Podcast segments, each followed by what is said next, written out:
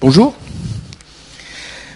Nous avons le plaisir de recevoir ce matin Philippe Meyer, que vous connaissez, euh, parce que vous l'écoutez sur France Culture le dimanche matin ou tous les matins, euh, sa chronique à 8h 5, euh, la chronique du toutologue. Philippe Meyer est donc toutologue. Il a aussi une émission le samedi matin sur France Inter où il parle de chansons françaises. Il chante lui-même, il avait un spectacle l'année dernière à la, Comédie Française. Parmi ses passions nombreuses et ses euh, domaine de compétences, il y a la ville de Paris, à propos de laquelle ce matin il propose de nous parler comme d'une ville-monde en, réfléchissant à une formule de Charles Quint, Paris, la seule ville qui est aussi un monde. Merci beaucoup. non, ça marche là-bas. Euh, je me suis intéressé à Paris comme euh, et dans les mêmes circonstances que beaucoup de gens sont venus s'installer dans cette ville, c'est-à-dire que j'ai eu l'intuition quand j'étais adolescent que si on voulait devenir le plus possible l'acteur de sa propre existence, ou en tout cas se rapprocher de ce modèle-là et de ce désir, c'était à Paris qu'il fallait venir. Et en fait, c'est mille ans d'histoire de Paris qui est résumée dans la phrase de Montaigne qui est écrite au pied de sa statue en face de la chancellerie de l'université, à côté de la Sorbonne, qui dit Paris à mon cœur dès mon enfance, je ne suis français que par cette grande cité, surtout incomparable en diversité et commodité de l'esprit. Et la diversité, la variété, la liberté, ce sont les marques de l'histoire de cette ville. On en a les témoignages depuis toujours, depuis qu'on connaît des textes soit euh, savants, soit des correspondances à propos de Paris, ce sont ces caractéristiques qui sont célébrées. Par exemple, au XIIe siècle, en, en 1164, le secrétaire de l'archevêque de Cantorbéry, qui était à l'époque Thomas Becket, écrit à son patron J'ai fait un détour par Paris quand j'y ai vu l'abondance des vivres, l'allégresse des gens et la considération dont jouissent les clercs et les diverses activités des philosophes, j'ai cru voir plein d'admiration l'échelle de Jacob dont le sommet touchait le ciel. Enthousiasmé par cet heureux pèlerinage, ce mot du poète m'est venu à l'esprit, heureux exil qu'un tel lieu. Et en 1323, un des premiers théologiens thomistes, Jean de Jandin, écrit être à Paris, c'est exister dans le sens absolu du mot. Être ailleurs, c'est exister accidentellement. C'est euh, une situation qui est à bien des égards explicable. Je veux dire que le danger que court quelqu'un qui célèbre Paris, c'est le danger d'être rapidement accusé d'une sorte de patriotisme municipal qui irait même jusqu'au chauvinisme. Mais en réalité, on peut expliquer et donc faire partager les raisons pour lesquelles cette ville a exercé pendant si longtemps, la question est de savoir si elle l'exerce encore aujourd'hui, mais qu'elle a exercé pendant si longtemps cette attraction. Il y a des raisons politiques et il y a des raisons géographiques et économiques. Les raisons politiques, c'est que Paris, pendant très longtemps, est la seule capitale non pas sur le plan administratif, il y en a d'autres, mais la seule ville qui exerce sur le reste du pays un contrôle et en même temps une attraction aussi fort. Si vous parlez, même aujourd'hui encore, si vous parlez aux Espagnols de Madrid, si vous parlez aux Allemands de Berlin, si vous parlez aux Italiens de Rome, même aujourd'hui,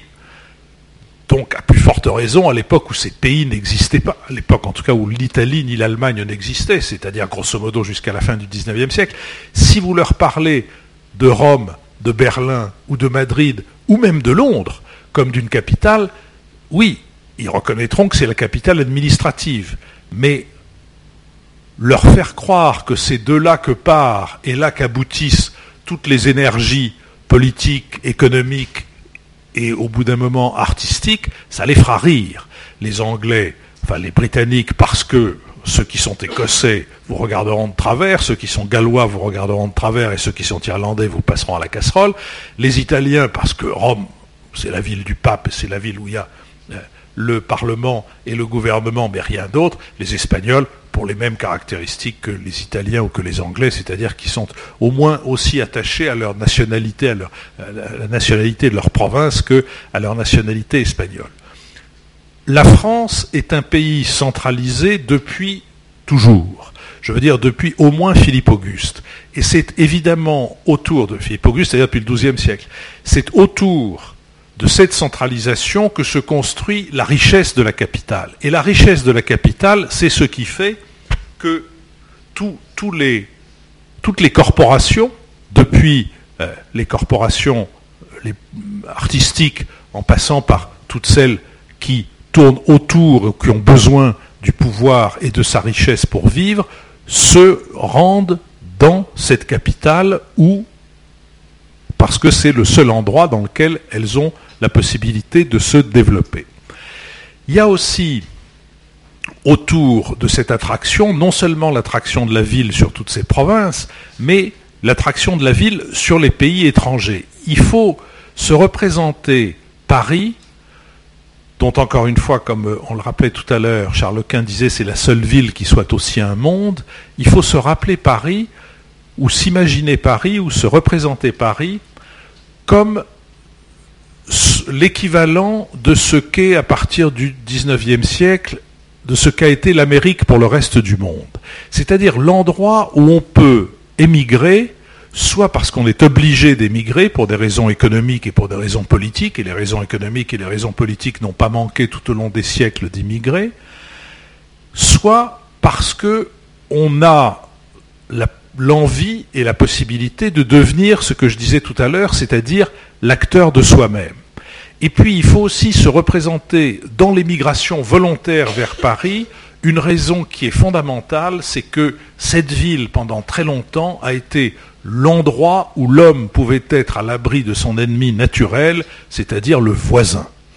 François Mauriac, qui en connaissait un bout sur la question, disait de la province, une ville de province, c'est un désert sans solitude. Et euh, dans un genre euh, euh, qui, qui, est symétrique, Bernardin de Saint-Pierre, qui était pourtant l'auteur de l'apologie du paradis perdu, du paradis rural perdu, écrit à propos de Paris, c'est là que les ambitions, les préjugés et les tyrannies des provinces viennent se perdre et s'anéantir. C'est là qu'il est permis de vivre obscur et libre, qu'il est permis d'être pauvre sans être méprisé. Et cette phrase qui, je crois,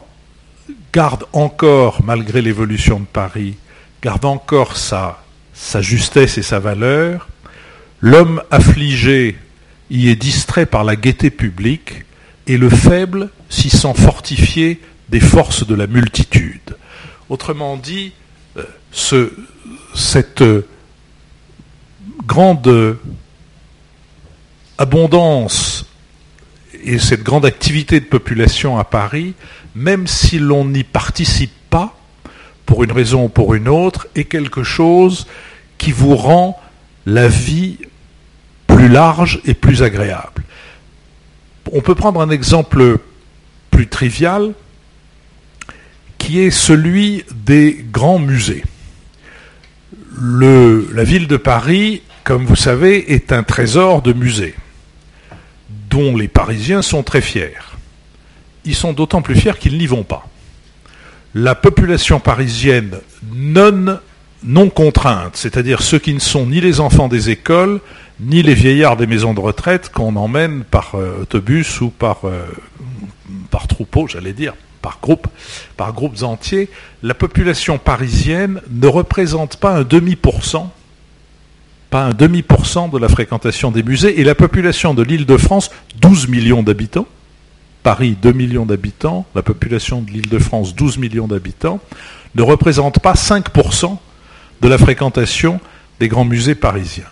L'essentiel de cette fréquentation, ce sont les provinciaux et les étrangers. Mais ça ne fait rien. On peut habiter en face du Louvre et n'y avoir jamais mis les pieds, on n'en est pas moins, on n'en participe pas moins de la richesse artistique et de la réputation de ce musée, et euh, il en va de même pour Orsay pour, euh, et pour l'ensemble des, musées parisiens. D'ailleurs, dès qu'on sort des grands musées. Là, alors pour le coup, la part de la population parisienne, je pense à des musées euh, tout à fait intéressants et riches, le musée Gustave Moreau, le musée Marmottan, le musée Galliera, ce sont des, musées dont la fréquentation, là aussi, est une fréquentation qui est essentiellement une fréquentation d'étrangers. Donc, Paris, ce sont deux choses. C'est une réalité politique et économique et c'est aussi ce que les Italiens appelleraient cosa mentale. C'est un mythe, c'est une abstraction, c'est quelque chose dont on n'a pas besoin de vérifier constamment la réalité pour profiter de son énergie et de ce qu'elle peut euh, donner comme, euh, comme sentiment d'être là où, euh, il faut être. qu'est-ce que c'est qu'un Parisien? Grosso modo,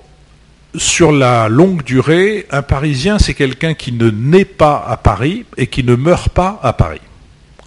Un Parisien, dans la période où il y a eu le plus de Parisiens nés à Paris, n'a jamais représenté plus que la moitié de la population de la ville. Aujourd'hui, c'est entre 20 euh, et 30 de Parisiens qui sont nés à Paris. On ne naît pas à Paris et on ne meurt pas à Paris. On ne naît pas à Paris parce que la ville attire donc, comme je l'ai dit, considérablement de gens qui viennent, les uns parce qu'ils sont obligés de venir, des émigrations économiques ou politiques dont je parlais tout à l'heure, et les autres parce qu'ils espèrent y trouver la possibilité de s'accomplir professionnellement, humainement, etc. Et on ne meurt pas à Paris parce que Paris est une ville qui fatigue. Elle fatigue psychiquement, elle fatigue physiquement et elle fatigue financièrement.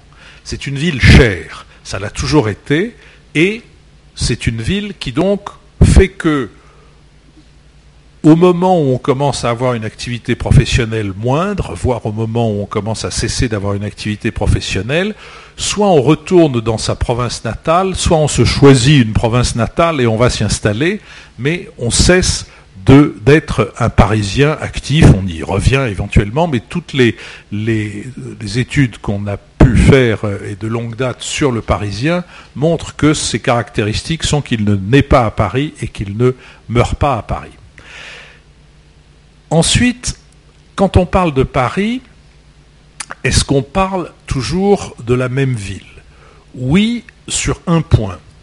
C'est la plus petite grande ville qui existe. Paris, c'est 100 km, c'est-à-dire une densité par habitant, une densité par kilomètre carré, pardon, de 20 000 habitants. À Londres, c'est 8 000 et à Berlin, c'est 4 000. Ce qui veut dire deux choses. La première, c'est que la petitesse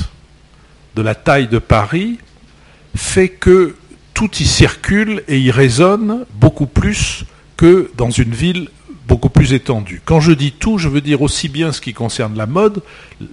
et, toutes les modes, les modes intellectuels comme les autres, que ce qui concerne la politique. C'est une espèce de chaudron. Ça l'est d'autant plus que, j'imagine que vous le savez, mais il faut arriver à se le représenter jusqu'il y a très peu de temps, jusqu'en 1860. Donc, il y a presque hier, jusqu'en 1860, la taille de Paris est la moitié de ce qu'elle est aujourd'hui. C'est en 1860 que Napoléon III et Haussmann décident de doubler la surface de Paris, même d'un peu plus que de la doubler, en ajoutant à la ville une vingtaine de communes ou de morceaux de communes qui vont donc des communes entières, la commune de Montmartre, la commune de Vaugirard, la commune de Charonne, ou bien des morceaux de communes, un morceau de Gentilly, un morceau d'Ivry, un morceau de Neuilly, euh, bref, un, morceau, de, Bagnolet euh, et, euh, Belleville, Ménilmontant, donc des communes entières qui sont à l'époque en grande partie des, communes rurales. Et il y a par exemple une caricature parue dans un journal après l'annexion de toutes ces communes à Paris, où on voit deux paysans, un peu comme les deux paysans de l'Angélus de Millet, qui sont appuyés sur leurs instruments aratoires, qui regardent la capitale qui est quelque part en bas, on imagine qu'ils sont à Belleville ou ailleurs, et l'un des deux paysans dit à, l'autre, ben dire que nous voilà parisiens. Et euh, j'ai connu, moi, une dame qui habitait rue Cortot, euh, euh, en haut de Montmartre, au-dessus de la, place du Tertre, et qui, quand elle allait voir sa fille qui habitait du côté de la Bourse, entre l'Opéra et, et Léal, disait « je descends à Paris ». Je veux dire, cette, cette séparation physique est restée dans les mémoires, je dirais, jusqu'à à peu près 20 ou 30 ans. Et euh, ce qui est, euh, si un jour on a l'occasion, on avait évoqué cette, cette possibilité pour ceux d'entre vous que ça amuse de faire un, euh, un tour dans Paris à vélo, qui est à peu près le meilleur moyen de, de découvrir la ville, vous verrez à quel point cette séparation physique est sensible entre l'ancien Paris, celui d'avant Haussmann et Napoléon III, et, euh, et le, Paris d'après, qui est celui qui est enfermé à l'intérieur du périphérique. Euh, quand je dis enfermé, c'est d'ailleurs euh, un sujet peut-être sur lequel vous aurez peut-être des questions tout à l'heure, c'est parce que euh, l'une des, des, caractéristiques aussi de Paris par rapport à d'autres capitales, c'est d'avoir avec sa banlieue un rapport extrêmement imperméable qui, à mon avis, est en train de s'aggraver aujourd'hui à travers les différentes réformes, et notamment les réformes qui concernent la circulation, qui sont développées par, euh, par l'actuelle municipalité et qui rendent de plus en plus, euh, qui transforment de plus en plus Paris en une espèce de, euh, comment on peut dire, j'allais dire de réserve pour, pour néo-bourgeois, c'est-à-dire pour gens qui ont les moyens de, de, de, s'installer et de rester à Paris. Alors, cette, cette ville qui a derrière elle ces mille ans euh, de diversité, de variété et d'attractivité euh, économique et artistique, euh, ce qui a joué évidemment sur ce plan-là un, très grand rôle, cette ville connaît ces 30 ou 40 dernières années une évolution sur laquelle je voudrais m'arrêter. Je pense que le fait majeur de la transformation de Paris, c'est la destruction des pavillons de Baltard aux Halles euh, à partir de 1968-69. La particularité de Paris était d'avoir en son centre le quartier dans lequel la diversité dont je parlais tout à l'heure était la plus vivante, pour ne pas dire la plus vivace. Les Halles de Paris, donc les pavillons de Baltard, ont toujours été là depuis Philippe Auguste. Ils se sont évidemment agrandis au fur et à mesure que la population parisienne devenait plus nombreuse et la population de la banlieue proche, et ils avaient été entièrement reconstruits sous Napoléon III au moment de cette grande opération de euh, transformation de la ville, dont je ne sais pas si vous vous rendez compte de l'ampleur. C'est très Si vous voyez par exemple, pour vous donner une idée de, à quel point Paris a été transformé au XIXe siècle, à la fin du XIXe siècle, euh, si vous vous mettez, mettons place de l'Opéra, et que vous regardez vers le sud, c'est-à-dire vers le Louvre, c'est-à-dire que vous regardez tout simplement l'avenue de l'Opéra qui conduit de l'Opéra à ce qu'on appelle les guichets du Louvre, c'est-à-dire cette espèce de, porte qui passe sous le Louvre par laquelle on entre dans la cour où il y a l'arc de triomphe du carrousel à droite et la pyramide euh, de Paye à gauche. Pour construire cette avenue, il a fallu 15 ans. Parce que non seulement on a détruit toutes les, toutes les maisons qui euh, empêchaient son tracé, mais qu'en plus, pour qu'elle soit euh, à la fois plate et en même temps qu'elle permette ce, dégagement, il a fallu raser deux buts qui étaient euh,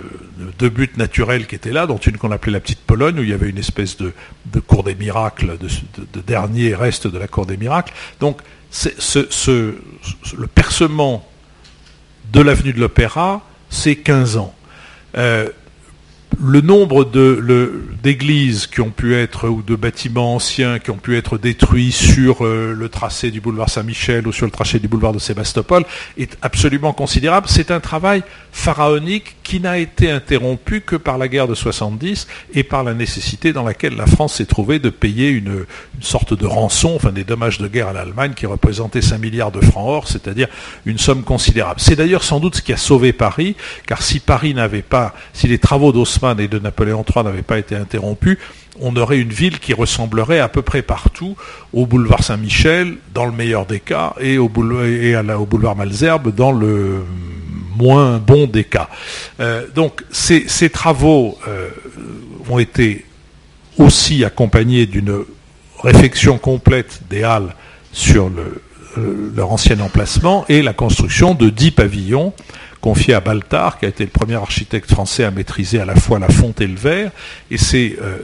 ces bâtiments ont été détruits à partir de 1969 pour céder la place à ce que vous connaissez peut-être,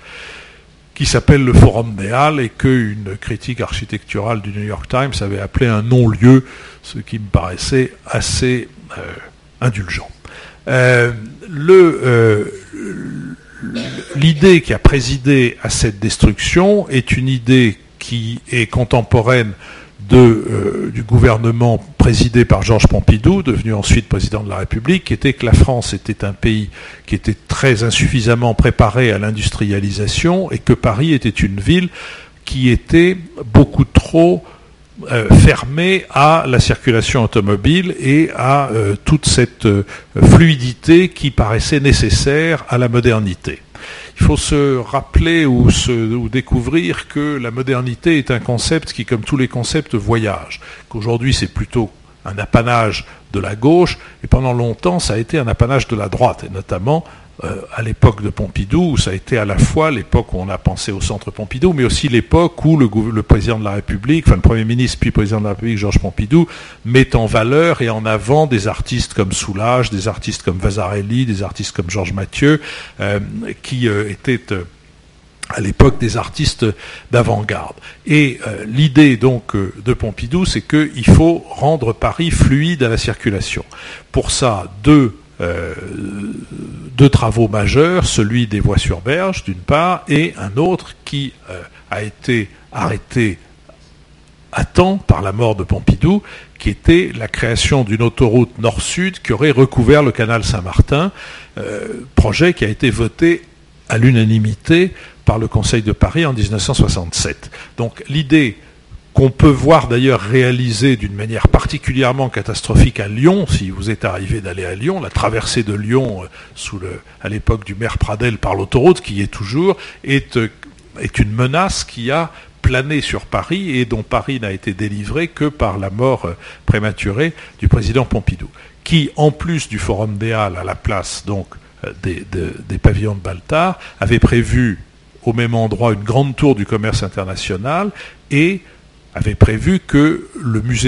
la gare d'Orsay, qui est devenue le musée, devienne un nouveau palais des congrès qui aurait été construit par le même architecte qui a construit le palais des congrès de la Porte Maillot,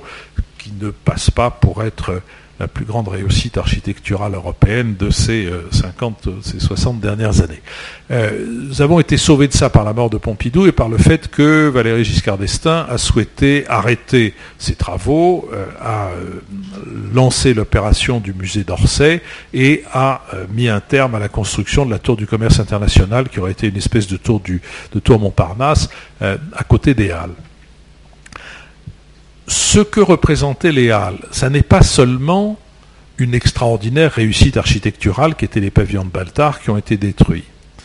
C'est au cœur d'une ville un ensemble d'activités qui faisait, qui tenait lieu d'une forme de régulation sociale spontanée. Pour être plus précis, je dirais que autour des Halles, on trouvait tout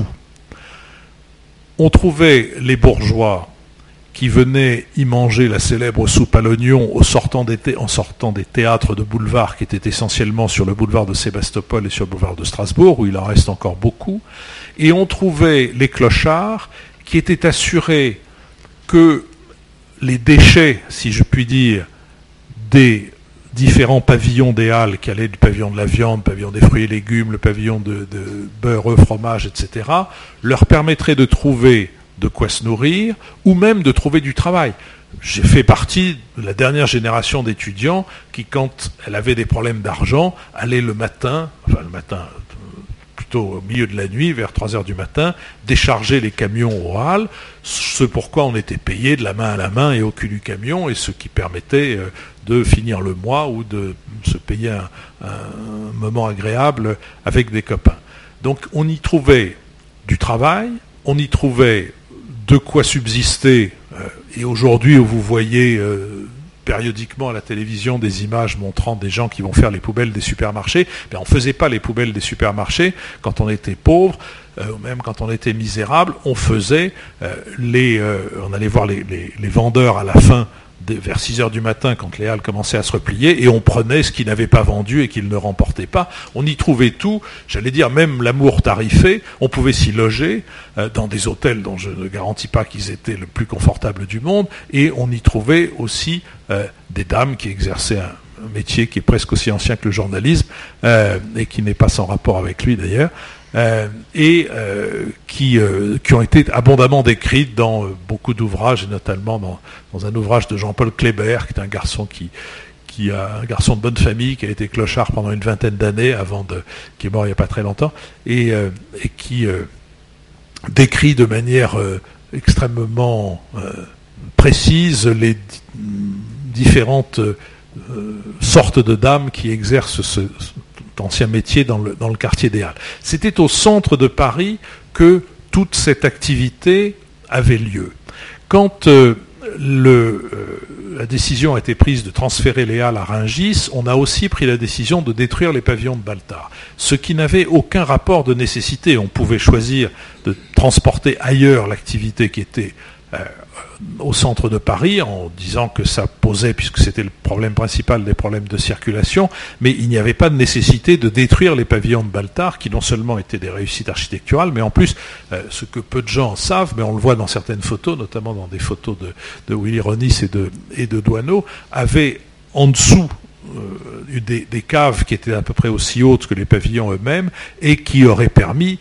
comme d'ailleurs de nombreux projets l'ont suggéré, qui aurait permis euh, de euh, toutes sortes d'utilisations, à commencer par l'une qui aurait pu être l'extension de la Bibliothèque nationale, vous avez le plaisir d'être voisin, chef-d'œuvre d'architecture, euh, ou comme puisqu'il y a eu des concours sauvages qui ont été lancés, toutes les toutes les imaginations s'étaient donné libre cours. Vous pourrez en voir quelques-unes dans un livre qui s'appelle Paris détruit, qui a été publié aux éditions Parigramme, où on voit le projet de créer à la place des pavillons, puisqu'ils puisqu'ils devaient être détruits, de créer un lac en utilisant l'une des rues, la rue du Roule, pour communiquer avec la Seine et à partir de ce lac d'aller euh, de descendre la Seine ou de la remonter comme on veut, euh, et même de, remonter, euh, euh, enfin d'y installer toutes sortes d'activités nautiques. Mais pour les projets qui ne demandaient la persistance, la conservation des pavillons de Baltard, il y avait un projet d'Ariane Douchkine, entre autres, et un projet de Maurice Béjart, qui prévoyait l'utilisation comme salle de spectacle de plusieurs des pavillons Grosso modo, la possibilité, si on avait gardé ces pavillons, la possibilité la plus intéressante aurait été de mélanger la culture et le commerce, qui, je crois, vont toujours de pair. Et après tout, c'est pas dans les les armateurs n'ont jamais affrété des bateaux pour transporter des idées, des livres ou des œuvres d'art. Ils ont affrété des bateaux pour transporter des marchandises et ces bateaux ont aussi transporté les idées, les livres et les œuvres d'art. Et je pense que le mariage le plus heureux aurait été celui d'activité commerciale et d'activité culturelle, en tout cas celui de conserver un centre à Paris. Ce centre ayant disparu, la ville s'est trouvée transformée, d'une part, par l'embourgeoisement du centre en question, et d'autre part par un phénomène que personne n'avait anticipé, qui a été le phénomène, le phénomène, du tourisme de masse, qui a eu et qui a toujours un rôle extrêmement important. Lequel? Celui de modifier le tissu commercial dans les arrondissements historiques de Paris. Je prends un exemple un boucher de la rue du marché Saint-Honoré, c'est-à-dire à deux pas du Louvre, exerce un métier fatigant, qui demande de se lever tôt, qui demande d'aller au hall qui est un métier salissant, et qui est un métier qui ne peut pas s'interrompre euh, simplement à la fantaisie de celui qui l'exerce. Lorsque il est propriétaire du fond ou des murs ou des deux, et qui voit arriver quelqu'un qui lui propose une somme importante pour lui racheter son fonds ou ses murs ou les deux et y installer un commerce de souvenirs. Ce qu'on appelle les souvenirs de Paris aujourd'hui, c'est pas seulement les tours Eiffel dans un machin de neige quand il fait de la neige quand on le secoue, ce sont essentiellement des vêtements. Alors plus ou moins onéreux selon votre degré de fortune, ça va du t-shirt à la robe de grand couturier, des parfums ou des, traces de l'activité artistique. Je veux dire par là ce que peut, vous pouvez trouver dans les magasins du Louvre, euh, dans les sous-sols du Louvre, qui sont euh, toutes sortes de reproductions euh, en sous forme de sets de table, là aussi de t-shirts, de statuettes, de tout ce que vous voudrez, qui constituent le, le, fond des achats de souvenirs de, des touristes. Le métier de vendeur de t-shirts, pour rester sur cette activité-là, est un métier peu salissant, peu fatigant et très lucratif. Grosso modo, sur les t-shirts, vous faites la culbute 5 ou 6 fois. Vous le vendez 5 ou 6 fois plus cher que vous l'avez payé. Dans la boucherie, vous ne vendez pas la viande 5 ou 6 fois plus cher que vous l'avez acheté en gros. Donc assez vite, les commerces de proximité, c'est-à-dire les bouchers, les épiciers, pas les boulangers pour une raison que j'expliquerai après, je ne parle pas des merciers et des quincailliers, disparaissent au profit de commerces qui sont qui visent comme clientèle non pas les résidents, mais les passants. Ce qui veut dire que dans le centre historique de Paris, le coût de la vie augmente beaucoup plus vite que dans les arrondissements, je dirais, après le dixième, c'est-à-dire ceux qui n'ont pas la même attractivité touristique que les dix premiers arrondissements de Paris, encore que le dixième et le neuvième sont moins, attirent moins de monde, sauf à Pigalle, euh, que, les, que les autres. Ça, se traduit concrètement par quoi? Ça se traduit par le fait que toute la partie de la population dont les revenus sont soit fixes, soit faibles, ne peut pas rester dans des arrondissements où euh, la salade coûte 20% plus cher que s'ils étaient dans le 19e ce sont donc les retraités qui ont un revenu fixe qui n'augmente plus ou qui augmente euh, quand ils ont de la chance, qui augmente de l'inflation, et ce sont les, les jeunes, qui soient célibataires euh, ou qui soient en couple, qui ne peuvent pas s'installer dans ces arrondissements, lesquels se transforment de deux manières. Ils se transforment en accueillant des bourgeois, donc des gens soit qui ont déjà un âge relativement avancés, soit qui font partie des métiers modernes, les avocats d'affaires, les publicitaires, les journalistes, les traders, et qui donnent à des quartiers dont la diversité était la caractéristique principale, qui leur donnent une uniformité sociale croissante. Et puis il y a un autre phénomène, qui est un phénomène radicalement nouveau dans l'histoire de Paris, qui est que dans les arrondissements historiques, un cinquième des transactions immobilières porte sur des appartements qui deviennent des résidences secondaires. C'est un phénomène dont on peut essayer de comprendre la nature si on le compare à ce qui s'est passé à Venise, où là, le pourcentage est encore plus important. C'est un phénomène qui fait que la ville